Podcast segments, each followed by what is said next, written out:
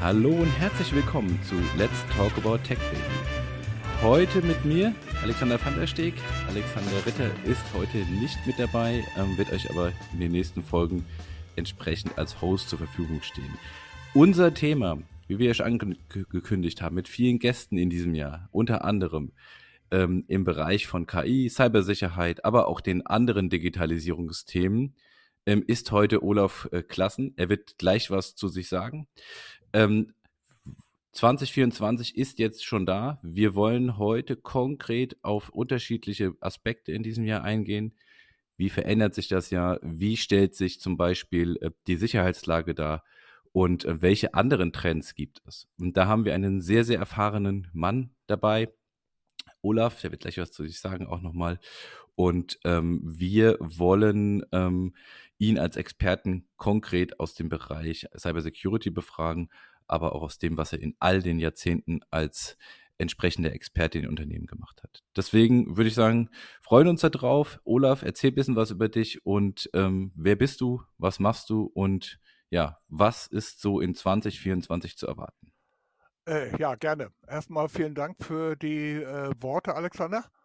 Äh, ja, Olaf Klassen sitzt hier im Faschings- und Karnevalsfreien äh, Montag heute. Äh, bin als selbstständiger Berater im Bereich der Informations- und Cybersicherheit unterwegs. Ja, und versuche halt das Thema Cybersicherheit ein bisschen mehr in die Öffentlichkeit zu bringen.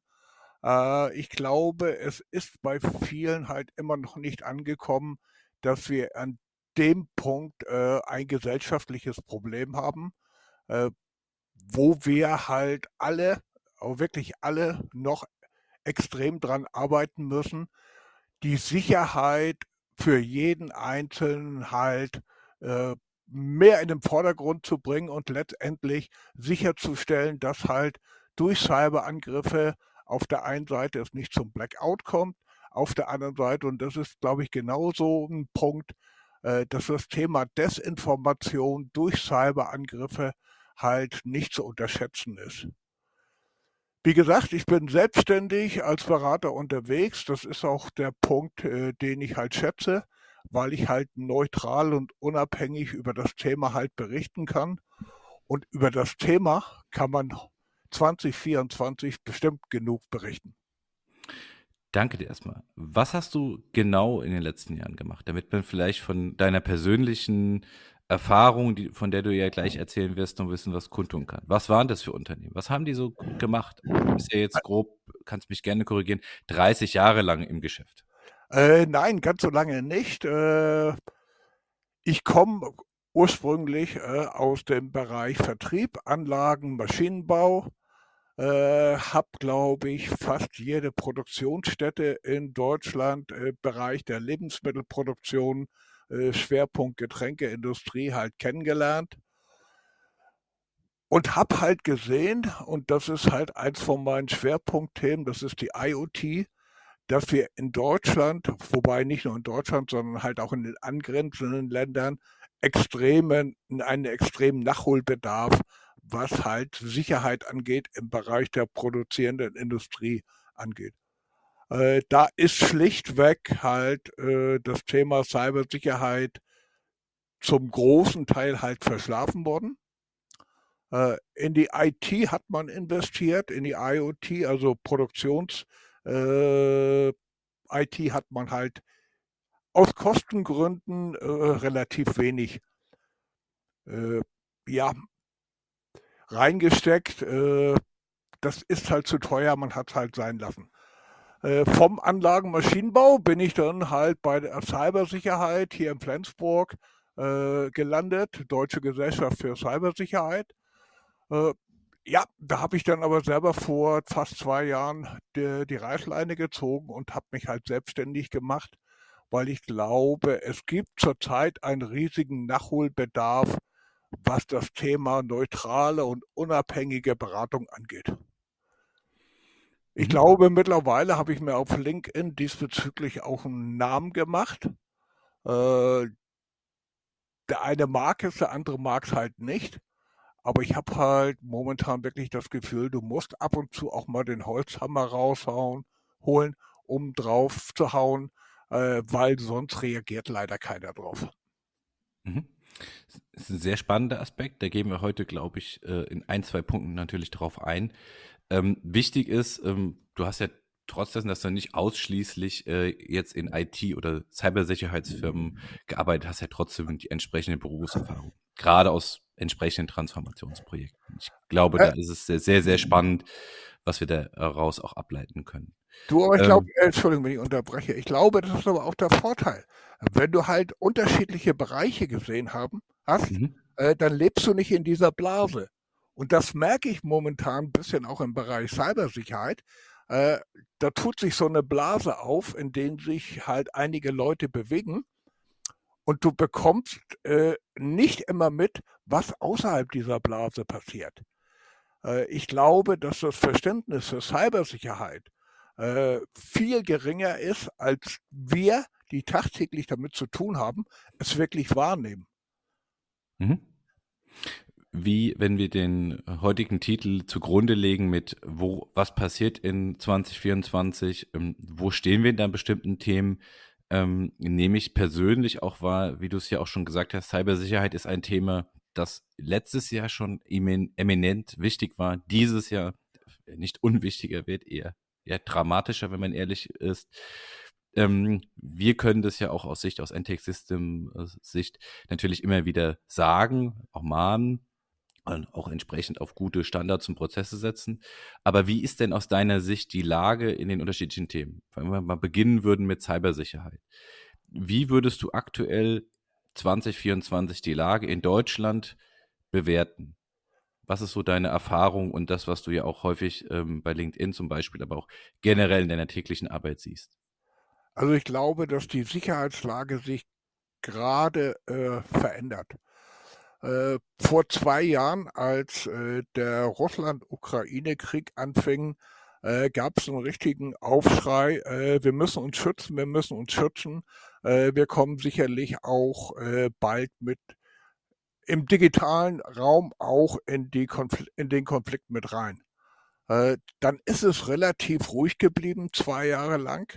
Aber zurzeit merke ich halt, dass es außerhalb der kriminellen Gruppen immer mehr politische Akteure gibt, die halt aus politischen Gründen halt versuchen, äh, Cyberangriffe zu fahren. Mhm. Es, es ist nicht nur in Deutschland, es ist auch in den Nachbarländern. Dänemark wurde extrem äh, angegriffen, weil man halt Waffenlieferungen an die Ukraine freigegeben hat. Äh, Israel wird zurzeit massiv angegriffen aufgrund des Gaza-Konfliktes. Und damit müssen wir, glaube ich, 2024 rechnen, dass das Thema politische Angriffe weitaus mehr in den Vordergrund rückt, als es bisher äh, gewesen ist. Wie, ähm, wie schätzt du die dramatische Lage dort ein? Also werden die Täter im Ra Bereich Cybersecurity, wenn es um potenzielle Ziele geht, Definition von Angriffszielen, eigentlich immer skrupelloser oder ist das nur so ein Ding aus den Filmen, ähm, die man vielleicht in den letzten äh, 10, 20, 30 Jahren mal gesehen hat. Also die Frage ist da wirklich, ist, ist das Täterprofil wesentlich skrupelloser geworden? Äh, ich glaube ja. Äh, es gibt Cybergruppen, äh, Cyberkriminelle, man muss es ja einfach so deutlich sagen, die selber sagen, sie haben einen gewissen Ehrenkodex. Aber es muss draußen auch unendlich viele Gruppen geben, die halt überhaupt keinen Kodex oder eher einen Kodex haben, was das angeht. Äh, wenn ich mir die Angriffe gerade auf äh, Institutionen ansehe, die halt im humanitären Bereich unterwegs sind, äh, Diako, äh, Rotes Kreuz, in den Staaten wurden unendlich viele äh, gemeinnützige Institutionen angegriffen. Angriffe auf Krankenhäuser. Momentan sehr, sehr, sehr im Fokus. Äh, ich glaube, es verändert sich. Am Tagesende geht es letztendlich nur um das Thema, wie kann ich am meisten Geld verdienen, egal von wem. Mhm. Das ist also aus deiner Sicht auch eine ganz starke Tendenz, wenn man den Unterschied zwischen sagen wir, vielleicht 22, 23 und diesem Jahr nochmal sieht, das wird sich intensivieren quasi. Ja, definitiv. Mhm. Das, was wir momentan sehen, geht genau in die Richtung. Und der politische Aspekt kommt halt jetzt vermehrt noch dazu. Mhm. Was, also wenn wir uns den Standort Deutschland ansehen, ähm, gibt es da Unterschiede im Bereich Cybersecurity zu beispielhaft Frankreich, Spanien oder vielleicht den besser digitalisierten Ländern äh, der skandinavischen Bereiche? Also wie siehst du da die Unterschiede gerade im Sicherheitsumfeld? Ja, man meint immer Länder wie Dänemark, Schweden, Finnland, die, was, was die Digitalisierung angeht, Weltspitze sind. Äh, die haben auf der anderen Seite das Thema Cybersicherheit auch komplett äh, aus dem Fokus verloren. Sie haben digitalisiert, sie haben digitalisiert nach dem Motto, wir wollen Weltspitze sein. Äh, die Sicherheit ist aber auf der Strecke geblieben und das ist nicht meine Einschätzung, sondern das ist halt Einschätzung von sehr vielen Akteuren in Dänemark, die halt massiv Kritik dran üben, dass der Staat, in dem Falle der Staat, nicht mehr für Sicherheit gesorgt hat. Äh, in Dänemark ist es vielleicht ein bisschen anders, weil der Staat, auch was die Digitalisierung angeht, die treibende Kraft ist. Mhm. Medial wird das nicht so wahrgenommen. Also wenn ich jetzt von meiner persönlichen äh, Einschätzung ausgehe und von dem, was man traditionell auch so liest, ne, trotz auch übergreifender Magazine oder auch Webseiten, ähm, wird häufig natürlich dieser deutsche Blick mit, wie sicher sind wir, wo bewegen wir uns da, was ist denn eigentlich aktuell äh, der Punkt, da wird ja meistens darauf herumgeritten. Im europäischen Vergleich, ne, wenn, wenn zumindest medial, äh, bekommt man oft die Kerbe reingehauen, dass wir ähm, ja im unteren Drittel sind. Ähm, das spiegelt ja das, was du gerade auch sagst, so gar nicht so wider, sondern ähm, das ist eine selektive Wahrnehmung, die ich ja. jetzt vielleicht persönlich auch habe. Ja, das ist, glaube ich, auch genau der Punkt. Äh, was äh, in den Nachbarländern passiert, äh, kriegen die meisten halt nicht mit. Bei der Schweiz ist es vielleicht und bei Österreich noch ein bisschen was anderes. Äh, liegt halt dran, dass äh, dann letztendlich die Kommunikationssprache auch Deutsch ist. Äh, aber was in den Nachbarländern halt momentan passiert, kriegt man nicht so mit. Beispiel dazu, NIS 2 sollte ja im Prinzip im Oktober in geltendes Recht in allen Ländern überführt werden oder bis Oktober in allen Ländern überführt werden. Äh, Dänemark und die Niederlande melden jetzt schon an, dass sie es wahrscheinlich nicht schaffen, äh, NIS 2 in geltendes Recht äh, bis Oktober mhm. umzuwandeln. Mhm. Für äh, unsere Zuhörer, äh, Teile davon kennen diese Themen, teilweise nicht. Äh, vielleicht zwei Sätze zu NIS 2 von dir, bitte. Äh, vereinfacht ist es eine Cyber-Richtlinie, die halt äh, aus, von, der EG, von der EU beschlossen wurde äh, um eine einheitliche Cyberstrategie äh, europaweit äh, darstellen zu können. Das ist halt in Europa das Riesenproblem, äh, dass die Länder unterschiedlich weit sind, was das Thema Cybersicherheit angeht. NIS 2 will im Prinzip damit, oder NIS 2 soll eine einheitliche Cyberstrategie äh, darstellen.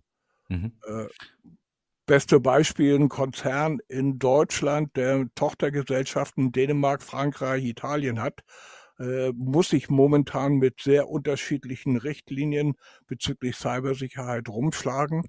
NIS 2 soll das Ganze halt vereinfachen und vereinheitlichen. Mhm. Äh, aber die Vorgabe der EU war, bis Oktober 2024 soll jedes Land die parlamentarischen Voraussetzungen geschaffen haben, um das Ganze halt auch national als Gesetz umzusetzen. Mhm. Also die, würde man die Lage eigentlich zusammenfassen, im Ausland hört es sich besser an, als es ist. In Deutschland ist die Lage schon äh, quasi so dramatisch, wie sie sich auch darstellt. Und wie gesagt, du postest ja auch regelmäßig äh, die Themen dort auf LinkedIn zum Beispiel und sagst, wie, ja, wer betroffen ist, was dort für Ausmaße erreicht werden, ob es jetzt kritis äh, Infrastruktur ist oder ob es andere Themen sind. Und ähm, was müssten denn aus deiner, nach deiner Ansicht, wenn dieser Trend in 2024 noch stärker kommt, denn die Unternehmen tun? Und was das für uns relativ wichtig auch nochmal dazu, wie müssen denn auch Privatpersonen eigentlich reagieren, nach deinen Einschätzungen? Äh, ich glaube, alle Akteure müssen halt äh, einen Zahn zulegen. Äh, Privatpersonen, fangen wir mal klein an. Ich würde mir wünschen, dass das ganze Thema Cybersicherheit, Digitalisierung in den Schulen weitaus mehr vorangetrieben wird. Da wiederum muss ich halt die Nachbarländer im Norden loben. Da ist Cybersicherheit, Desinformation, alles, was mit der Digitalisierung zusammenhängt, Pflichtfach in den Schulen. Äh, mhm. Die Jugendlichen sind heute mit TikTok, äh, Insta oder was auch immer unterwegs und ich glaube, viele sind sich überhaupt nicht bewusst, äh, was das Thema Cyber sich oder was den Schutz meiner Daten angeht.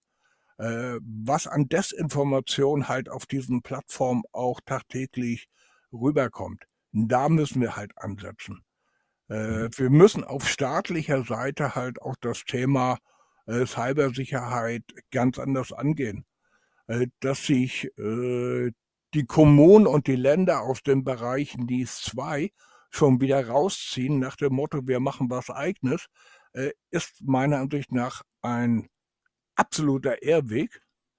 Auf der einen Seite stellt man sich als Politiker hin und sagt, toll, wir haben eine einheitliche Richtlinie jetzt europaweit und nur einheitlich können wir halt den Standort Europa aufschützen indem wir alle am gleichen Strang ziehen und parallel 16 Bundesländer in Deutschland äh, jeder für sich eine eigene Strategie aufsetzt.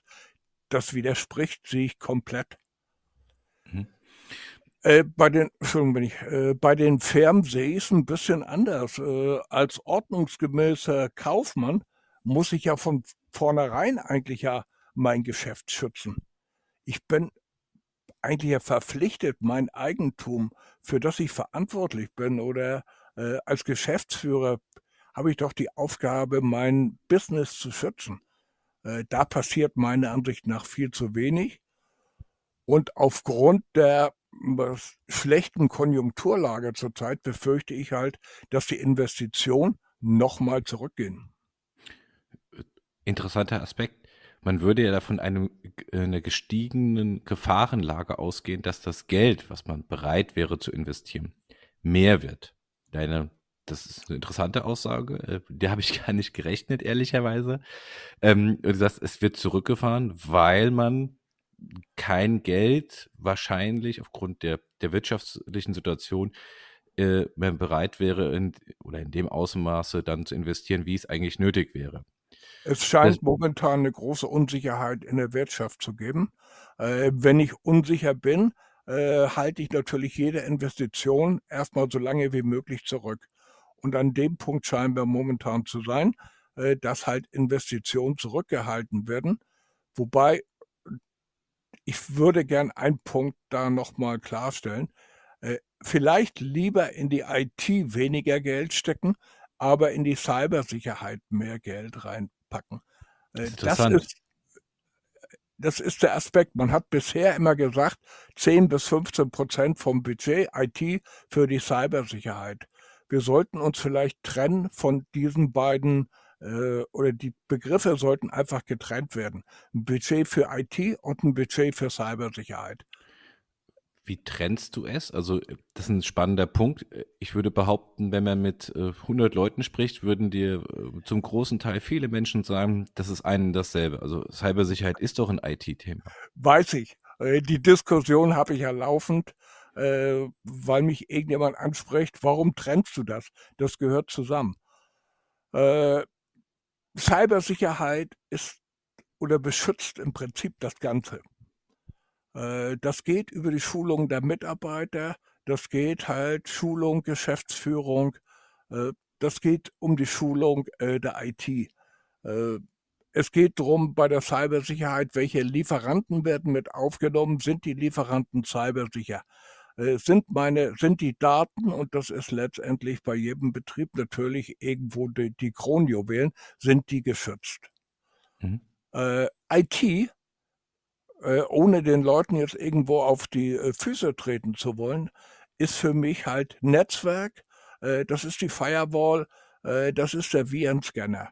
relativ eng das Thema äh, Netze. Wie schütze ich meine Netze? Aber Cyber ist gesamtbetrieblich gesehen. Mhm. Man könnte also sagen, der 360-Grad-Name für das Komplettpaket, für das Unternehmen, für alle Ebenen, sozusagen. Ja, genau, richtig. Gut mhm. formuliert. Da, danke. ähm, ich finde, du hast es jetzt auch ein paar Mal erwähnt, also die dramatische werdende Lage im Jahr 2024, die sehe, wie gesagt, sehe ich persönlich auch so. Ich weiß nicht, wie das unsere Zuhörer auch äh, dann wahrnehmen. Ich glaube, ein ähnliches Meinungsbild kann man irgendwo auch am Horizont bestimmt erkennen. Du hast eben nochmal zwei, drei Punkte von Desinformation gesprochen. Ich glaube, weil wir auch das KI-Thema nochmal hatten. Ich glaube, jeder würde sagen, seit dem Aufkommen von ähm, Chat GPT ähm, aber auch anderen äh, KI-Modellen und ähm, Produkten in dem äh, entsprechenden Rahmen ist das Thema on Vogue. Thema ist da und das Thema ist vor allem ein Problem der, ähm, ja, dass äh, jeder in der Lage ist, quasi jede Art von Content zu generieren. Vielleicht können wir den Spagat über die Desinformation ähm, in den KI-Bereich hineinbringen. Ähm, für mich nur, weil wir ja auch heute, wir haben auch im Vorabgespräch, Olaf, ähm, ja ein paar Mal darüber gesprochen, ist gerade das Thema ähm, Medienkompetenz. Das ist ja genau das, was du jetzt auch so ein bisschen angerissen hast. Ähm, in Kombination mit unseren ganzen Themen heute eminent wichtig. Das heißt, bin ich in der Lage, Informationen zu erkennen und zu bewerten? Da wird uns meine persönliche Meinung nach keine Technologie helfen, sondern man muss verstehen, wie die Dinge funktionieren und entsprechend ähm, danach eine Abwägung finden können, ob das real sein kann oder nicht. Und ähm, wie siehst du das denn? Desinformation. Welchen Trend in 2024 erkennst du? Welche Ausmaße nimmt das an und welchen Einfluss hat in dem ganzen Bereich auch KI dahingehend? Äh, KI ist ja im Prinzip nicht neu. Äh, KI ist halt nur als Begriff äh, seit einem halben, dreiviertel Jahr in aller Munde diese Anrufe, äh, ich brauche unbedingt 100.000 Euro, weil ich bin hier in Hongkong und muss eine Rechnung bezahlen, all das hatten wir ja. Das ist ja nicht unbedingt neu.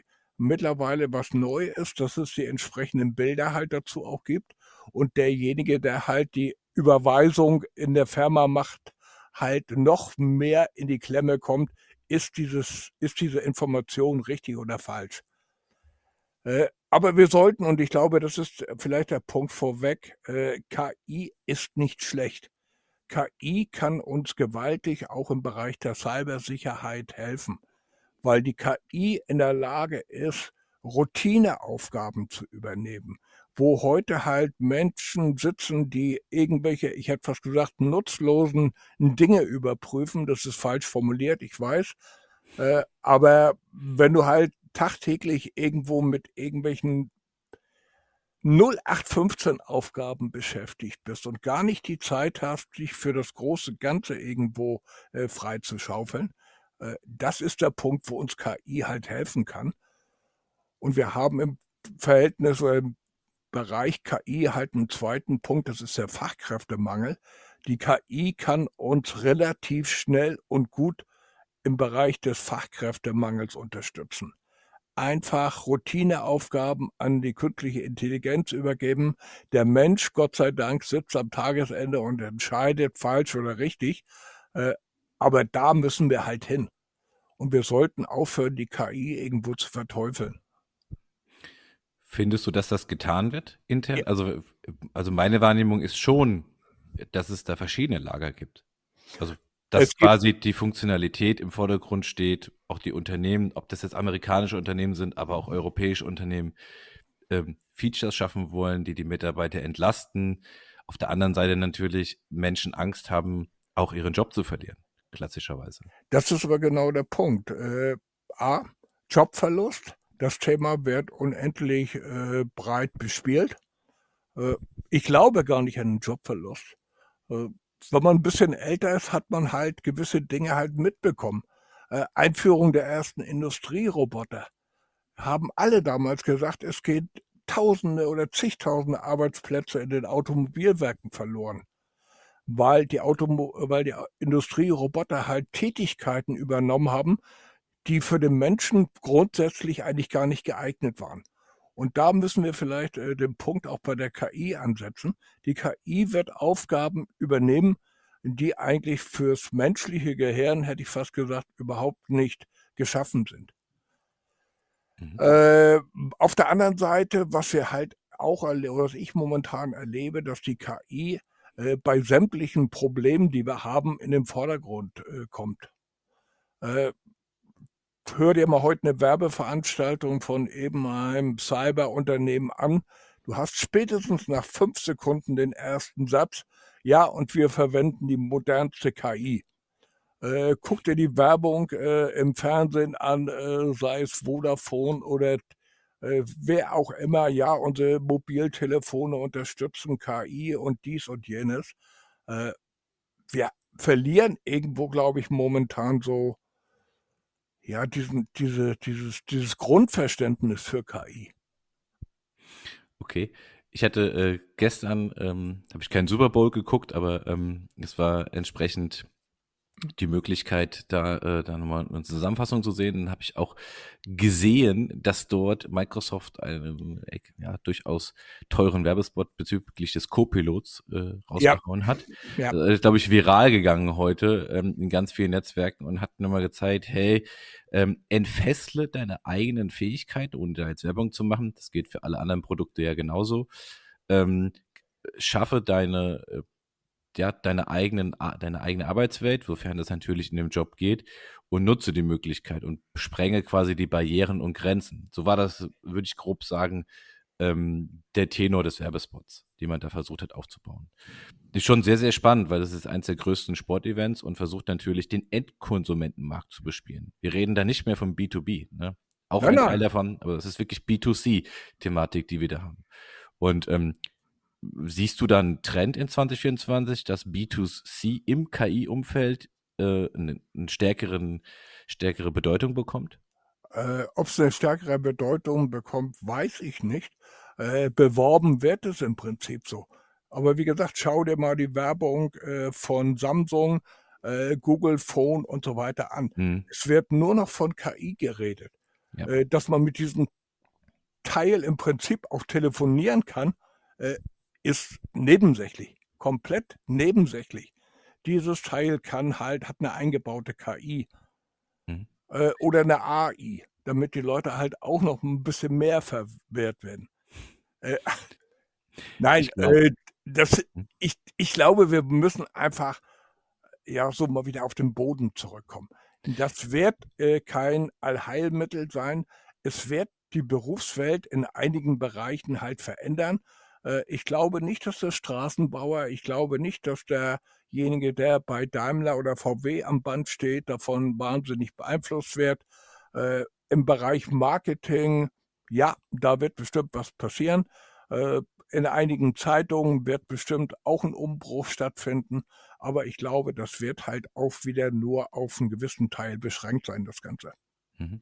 Ein spannender Aspekt, den du da auf jeden Fall benennst, weil ähm, wir erleben das als Softwareunternehmen ja auch so häufig, Olaf, dass das Overengineering zu viele Features, dann vielleicht auch mit KI, auch teilweise auch ein, ein KI-Feature integriert, ähm, aber trotzdem dieser Gesamtvolumens äh, an, an, Features, das quasi, dass es gar nicht entscheidend ist, sondern dass Konzepte wichtig sind, dass die Menschen mit einfachen Lösungen versuchen, ihre Probleme zu lösen.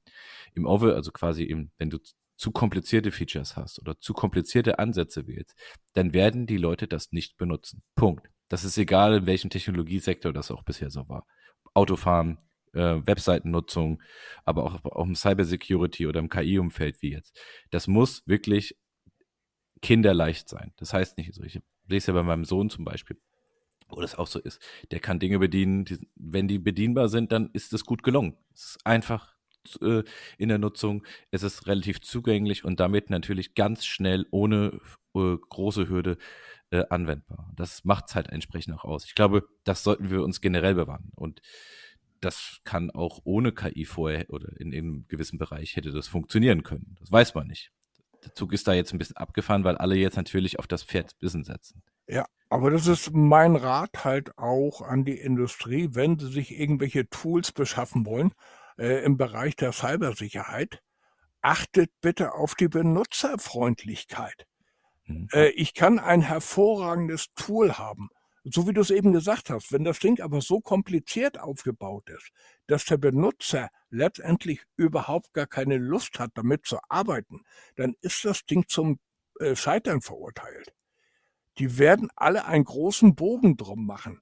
Ich brauche Tools, die eventuell nur 95 Prozent der Leistung bringen, die machbar wäre.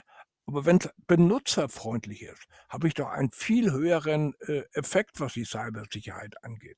Wenn die Leute wirklich Lust haben, damit zu arbeiten, wenn sie nicht jedes Mal schimpfen, oh, wieder kompliziert und so weiter, dann irgendwann hören sie auf, damit zu arbeiten. So einfach ist es. Ja, absolut. Er erleben wir ähm, in Feedback-Gesprächen oder warum vielleicht auch Tools abgeschafft worden sind, sehr, sehr häufig, muss man ehrlicherweise sagen. Ja. Ich möchte mal den Bogen spannen. Äh, wir sind ja, wie gesagt, im, im Gesamtumfeld Digitalisierung und Technologie unterwegs. KI und Cybersicherheit, auch, auch viele Randthemen, die du jetzt genannt hast, spielen da eine Rolle. Wie bewertest du denn die Digitalisierung in nochmal kurz als Abriss, äh, kurz bevor wir dann in den Endabschnitt kommen vom Podcast, äh, in Deutschland? Würdest du sagen, wenn du schulnotenmäßig interagieren würdest, sagen, sind wir generell eher, als Beispiel bei einer 3, sind wir eher bei sogar ganz schlecht, 5 minus zum Beispiel, oder kann man das, muss man das teilen, verschiedene Bereiche? Ähm, das würde mich nochmal interessieren und vielleicht nochmal ein paar ähm, äh, Ideen, also, warum das dann so ist. Also vom Bauchgefühl würde ich irgendwo drei Minus bis vier verteilen. Äh, ich bin aber, und das ist halt ein bisschen voreingenommen, weil ich halt sehe, was fünf Kilometer nördlich von mir äh, machbar ist. Äh, mhm. Du hast in Dänemark halt die Möglichkeit, deine Steuererklärung innerhalb 30 Minuten halt wieder auf dem Rechner zu haben. Äh, entweder zahlen oder nicht zahlen nicht wochenlang Monate drauf warten. Das Ding ist innerhalb von ein paar Minuten abgehandelt. Alle Behördengänge können digital vorgenommen werden. Äh, ja, ich weiß, es gibt viele, die sagen, die Dänen haben es mit Gewalt durchgezogen. Du kannst dich in Dänemark da gar nicht davon befreien. Du musst im Prinzip diesen Weg gehen, sofern du nicht nachweist, dass du körperlich oder geistig nicht in der Lage bist. Das sind die beiden Ausnahmen, wo der Staat zulässt, äh, dass du dich von dieser Digitalisierung äh, verabschiedest. Äh, mhm. Aber es vereinfacht das Ganze. Aber wir haben, wir haben in Deutschland ein großes Problem. Die Dänen glauben, dass die Digitalisierung ihnen Nutzen bringt. In Deutschland sind wir mittlerweile so weit, dass jeder mehr oder weniger Angst hat vor der Digitalisierung, äh, weil er dem Staat nicht vertraut. Das ist halt ein gesellschaftliches Thema und da müssen wir ran. Äh, aber wenn ich mir ein, Beispiel nehme, äh, es wird vor drei oder vier Monaten großartig durch die Presse gejagt, äh, du kannst dein Auto jetzt digital anmelden. Stimmt. Äh, drei Monate später gibt es eine Mitteilung, äh, nein, wir fahren alles zurück, weil die Sicherheit nicht gewährleistet ist. Entschuldigung, da platzt mir irgendwo wirklich äh, ja, der Hut. Ich habe überhaupt kein Verständnis, wenn solche Dinge dann äh, zurückgezogen werden. Ne? Das muss ich im Vorwege machen. Ich muss Dinge auf Sicherheit im Vorwege äh, testen und ich glaube, das ist ein Riesenproblem, was wir haben. Wir machen irgendetwas, weil es gerade äh, toll ist. Und am Schluss des Tages überdenken wir die Sicherheit. Absolut. Also das war ein schreckliches PR-Desaster für uns in Deutschland. Das muss man ehrlicherweise sagen, weil das Ausland beobachtet uns ja, egal wenn, um welchen Digitalisierungsaspekt es geht, sehr, sehr genau, weil wir sind immer noch die größte Volkswirtschaft in Europa und die gucken sich sehr, sehr genau an, was bei uns geht, was nicht geht, was äh, für Vorteile das bringt, Nachteile auf dem Standort und so weiter. Also schlechter hätte das in dem Kontext gar nicht laufen können. Naja, aber davon gibt es halt mehr. In Brunsviertel werden äh, Terminal hochgezogen für Flüssiggas. Ja, es musste schnell gehen, weil wir ein Problem haben, äh, was die äh, Energieversorgung angeht. Mitten im Bau oder fast am Ende des Baus stellst man, äh, das ist ja kritische Infrastruktur. Mhm. Das haben wir überhaupt nicht erfasst. Äh, es gab Warnungen, dass halt dieses Terminal nicht cybersicher ist, äh, weil man grundsätzliche Dinge einfach vergessen hatte. Das darf einfach nicht passieren, ne? Niemals. Nicht, für, nicht in so einer Volkswirtschaft. Genau, nicht in der Volkswirtschaft und nicht an dieser Stelle. Es gibt bestimmt äh, Dinge, die halt, äh, ja, nicht so wichtig sind. Äh, Beispiel, äh, das Gesundheitsministerium gibt eine Strategie raus, äh, Digitalisierung. Wir digitalisieren jetzt. Äh, letzte Seite auf dem äh, Heft oder äh, in der Broschüre gedruckt bei. Wenn ich eine Digitalisierungsstrategie mache, brauche ich nicht dieses ganze Thema äh, zu Papier zu bringen. Ganz tolles Thema, was du da sagst, weil das ist echt eine, auch eine Strategiefrage. Ne? Ja. Warum, warum sollte man es drucken? Ne? Ja gut, Ja. Das, das ist schon so ein bisschen ad absurdum fast. Ne? Das ist halt das Thema. Und ich glaube, dass dann halt auch in der Bevölkerung das Verständnis nicht da ist. Ja. Das heißt, es ist ein großes Thema auch für uns immer im Rahmen des Podcasts. Digitalisierung wird nur mit den Unternehmen, mit der Politik und dem wichtigsten Teil mit der Bevölkerung und den Menschen, die alle diese Prozesse, aber auch den Wandel leben müssen, gelingen. Äh, ich ich würde die Reihenfolge halt äh, andersrum. Äh, Ja, genau. Also es war jetzt ohne, ohne Wertung. Jetzt genau, also ich würde bei der Bevölkerung anfangen. Und da ist ganz klar in Skandinavien halt die Aussage, wir können die Digitalisierung nur hinbekommen, wenn wir das Verständnis der Bevölkerung dafür haben. Hm. Und auch die Bevölkerung, und das ist halt das Gute auch in Dänemark oder Schweden, ja, es passieren halt Fehler.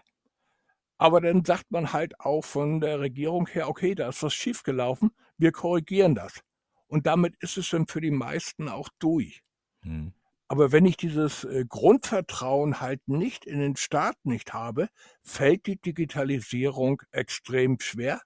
Und wir müssen uns nichts vormachen. Ohne Digitalisierung kriegen wir diesen Wirtschaftsstandort äh, Deutschland in Zukunft nicht äh, erhalten. Ich würde das schon fast so ein bisschen als Abschluss nehmen, auch mit Blick auf die Zeit, ne, damit es noch hörbar wir- bleibt, konsumierbar. Ähm, wir wir wollen ja auch im Rahmen des Podcasts nicht äh, so einen destruktiven oder negativen Touch nehmen, wollen aber einfach offen die Wahrheit sagen. Deswegen ist es auch sehr, sehr wichtig. Deswegen laden wir ja Leute wie dich ein, Olaf, wo wir uns klar sagen, wie die Lage ist. Ne? Also wir wollen ja wirklich den Blick einfach reinwerfen, die Themen ansprechen. Und du hattest ja jetzt auch zwei Primärthemen wie Cybersicherheit und KI. Dafür erstmal vielen, vielen Dank, dass du uns die Möglichkeit geboten hast, deine Erfahrungen, deine Einblicke äh, auch weitergeben zu können. Wir haben Darf, am darf, darf, darf ich einmal ganz kurz unterbrechen? Ich Na, weiß, sehr, sehr gerne. das ist jetzt unhöflich, aber trotzdem. Kein Äh, Problem. Nein, es soll überhaupt nicht negativ sein und es äh, soll auch nicht so rüberkommen. Äh, ich halte KI, ich halte Digitalisierung für Dinge, die wir unbedingt brauchen.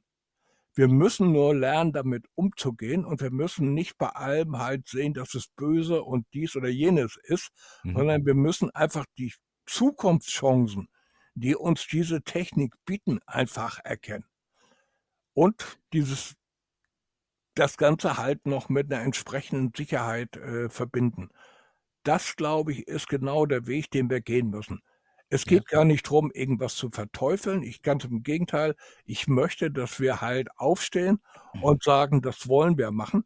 Wir haben einen Wirtschaftsminister in Schleswig-Holstein, äh, gebürtiger Däne, der sagt ganz klar, wir wollen den anderen nicht folgen, wir wollen Spitze sein. Und das sollten wir vielleicht auch in Deutschland langsam wieder irgendwo auf die Reihe kriegen, dass wir halt unseren Weg gehen. Äh, der wird hier und da steinig sein, ja, aber wir kriegen es hin. Wenn wir es nicht hinbekommen, wer bekommt es denn sonst hin? Ich glaube, für den Ausblick, was auf uns in diesem Jahr zukommt, würde man, wenn man es jetzt in Balance betrachtet, sagen, viele Herausforderungen, viele Möglichkeiten, die wir ausschöpfen müssen und können, egal ob es äh, technologische Felder sind, äh, dass wir uns als Gesellschaft anpassen müssen und natürlich ähm, dahingehend auch äh, uns selbst hinterfragen müssen. Und nicht, wie du selber sagst, nicht alles, was da kommt, ist negativ. Es ist wahrscheinlich fast alles sehr, sehr positiv, wenn wir mit dabei sind, mitgestalten können und alle da an den Themen mitarbeiten können. War, war, war die Einführung der Eisenbahn negativ? War die Einführung der Dampfmaschine negativ? Ich glaube, ich glaube im Nachgang, im Nachgang würde dir jeder sagen, äh, nein. okay. Äh, wie viele äh, Mitarbeiter bei Daimler VW leiden nicht mehr unter Rückenproblemen, weil halt der Industrieroboter den Motor einsetzt und es wird nicht per Hand gemacht. Äh, aber das ist, sind genau die Punkte, die wir in den Vordergrund stellen. Wir haben eine Veränderung, die auf uns zukommt und diese Veränderung kann positiv sein, wenn wir sie positiv gestalten. Ich denke auch, das ist sehr, sehr viel äh, Kopfsache und auch eine Gestaltungsfrage. Ja, definitiv. Wir haben immer zum Abschluss äh, vom Podcast ähm, noch so eine Frage äh, an den Gast. Ich hoffe, du liest gerne, Olaf. Ja, definitiv. Also quasi ein Buchtipp, wenn du das hast, um nochmal vielleicht ein paar persönliche Einblicke zu bekommen. Also wenn du ein Buch empfehlen könntest, wäre das natürlich super. Warum, äh, weshalb, wieso, wirst du uns bestimmt dann auch sagen können. Ähm, was ist so dein Buchtipp, den du für alle Zuhörer hast? Äh, es gibt ein ganz einfaches, oder bin ich ganz schnell dabei. Äh, das Buch heißt Blackout, äh, ist von einem österreichischen Autor, äh, Elsberger. Äh, dieses Thema behandelt äh, einen Stromausfall in komplett Europa, hervorgerufen durch Smart Meter oder Manipulation von Smart Meter. das war für mich so ein bisschen das Buch in die Cybersicherheit einzusteigen. insofern liebe ich dieses Buch äh, das Buch ist verfilmt worden, meiner Ansicht nach die Verfilmung miserabel. Äh, kauft euch dieses Buch oder hört es euch an, das Buch, dieses Buch, und äh, dann ist vielleicht das Verständnis auch für Cybersicherheit äh, am Tagesende ein anderes. Ja, super. Erstmal vielen Dank für den Buchtipp. Ist immer spannend. Ich versuche ein bisschen mehr zu lesen, weil ich auch viel äh, so Fachliteratur lese. Deswegen werde ich mir das auch auf meine Liste setzen. Wir bedanken uns natürlich, nicht nur ich, sondern auch im Rahmen von Systems, dass du da warst, dass du uns einen Einblick gegeben hast in deine Einschätzung, was 2024 bringt und in deinen einigen Kernthemen, die du auch äh, dabei verfolgst. Und ähm, ja, wir bleiben in Kontakt, wünschen etwas entsprechend. Du bist äh, ja bei, per LinkedIn Olaf Klaasen entsprechend erreichbar, bist ja sehr umtriebig. Also wer dir folgen will, kann das gerne dort entsprechend tun.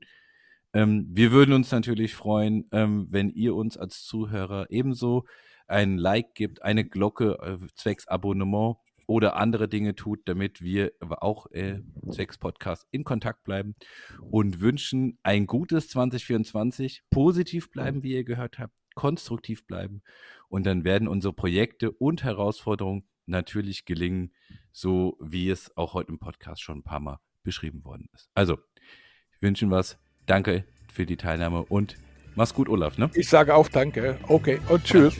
Tschüss.